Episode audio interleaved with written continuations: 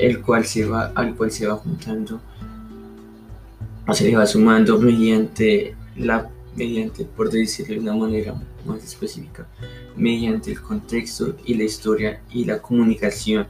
Del mismo modo, también debemos entender que la identidad solo es posible y puede manifestarse a partir del patrimonio cultural que existe de antemano y su existencia es independiente de su reconocimiento o valoración. El patrimonio y la identidad natural no solo son elementos estáticos, sino entidades sujetas a permanentes cambios. Estas están condicionadas por factores externos y por la continua retroalimentación entre ambos. La identidad está ligada a la historia y al patrimonio cultural. ¿Qué quiere decir? Que podemos tener una cultura, pero esa cultura necesita tener un contexto. Este contexto sea con la interacción de los diferentes miembros dentro de una cultura, no de una cultura, sino de un grupo. Y como ya bien hemos venido viendo alrededor de todas las clases, la cultura es algo que se puede dar incluso en el lugar menos pensado, debido a que es la manera en que el ser humano le haya o le encuentra sentido a su vida. Ahora, la cultura también juega un papel este es importante en el desarrollo del territorio a tal punto de que muchos pueblos y lugares en Europa y Latinoamérica han apostado por una, una revaloración de la cultura y de, lo y de lo identitario. ¿Qué quiere decir? O sea, lo que me identifica a mí como persona, como activo de una cultura es mi patrimonio. Del mismo modo, mi propio desarrollo será de acuerdo al mismo turismo cultural. Desde la época griega y romana en el siglo XVIII, si no estoy mal, el que, es, el que estrecha la relación viaje-patrimonio cultural al parecer son los primeros museos públicos, lo que actualmente se conoce como recorridos, recorridos turísticos culturales.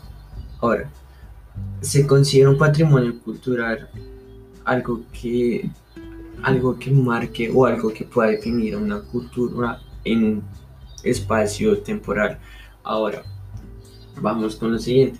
Según el texto en marzo del 2001 en Turín, en una reunión realizada por la UNESCO se definió patrimonio cultural, oral e inmaterial como la creación de una comunidad cultural fundada en tradiciones expresadas por individuos que responden a expectativas de su grupo, como expresan como expresión de identidad y expresión social, además de valores transmitidos oralmente.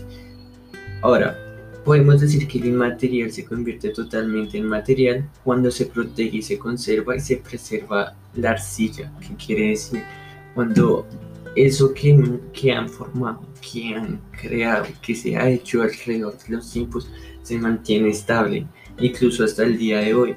Según Andrés Bello, se han realizado varios esfuerzos por recuperar las legislaciones culturales de varios países de Latinoamérica, pero esto no se ha podido evidenciado debido a la diversa y a la gran parte, por decirlo así, de, bueno, se debe primeramente al gap o al espacio que hay entre la colonización americana y, por decirlo así, la actualidad, debido a que, como bien sabemos, España llegó a imponer su cultura Ahora, sin embargo, según para la, normativa de la UNESCO, la relación con patrimonio cultural no está, vinculada, no está vinculada a otros mecanismos o instrumentos de valoración de productos y servicios como los, los de, que tienen denominación.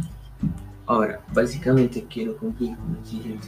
Si bien sabemos, hay demasiadas formas de representar una cultura y hay bastantes formas de identificarse con una pero mi invitación en este momento será tratar de ir mucho más allá y tratar de saber que nosotros y que la cultura es tan porosa al punto de podernos identificar con un edificio el cual se pudo haber construido hace 2000 años.